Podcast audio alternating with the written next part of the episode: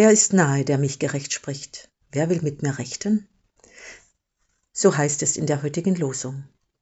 Gott, ein Fürsprecher, einer, der auf meiner Seite steht und für mich ist. Ich stelle mir eine Gerichtsverhandlung vor, wo es Ankläger und Angeklagte gibt. Wahrhaft keine angenehme, gar wünschenswerte Situation.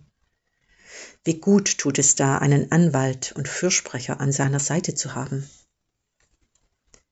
Beim Propheten Jesaja lesen wir von Gott als einem Fürsprecher, und das schon im Alten Testament. Voller Zuversicht erwartet er ihn und freut sich auf sein Kommen und seine Hilfe. Er ist nahe, der mich gerecht spricht. Wie anders war es einst Martin Luther vor seiner reformatorischen Entdeckung gegangen.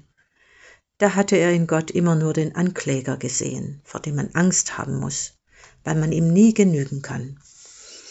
Er schreibt rückblickend, ich hasste das Wort Gerechtigkeit Gottes, weil, es, weil ich es immer so verstand. Gerechtigkeit ist, wodurch Gott gerecht ist und die Sünde und die Ungerechten straft. Immer hatte ich ein schlechtes Gewissen, bis ich unter dem Erbarmen Gottes merkte, Gerechtigkeit ist ein Geschenk, das Gott mir macht, ein Geschenk aus dem Glauben. Eine Gerechtigkeit, wodurch uns der barmherzige Gott durch den Glauben gerecht macht. Da habe ich mich gefühlt, wie von neuem geboren und dass ich durch die geöffneten Tore ins Paradies selbst eingehe.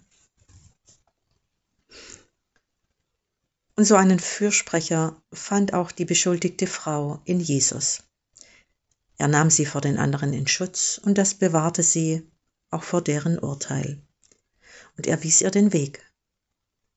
Frau, wo sind sie? Hat keiner dich verurteilt? Sie sagte, Nein, Herr, keiner. Da sprach Jesus, Auch ich verurteile dich nicht. Geh und sündige von jetzt an nicht mehr. Einen zuversichtlichen Tag mit paradiesischen Momenten wünscht Ihnen Hanna Hartmann aus Tübingen.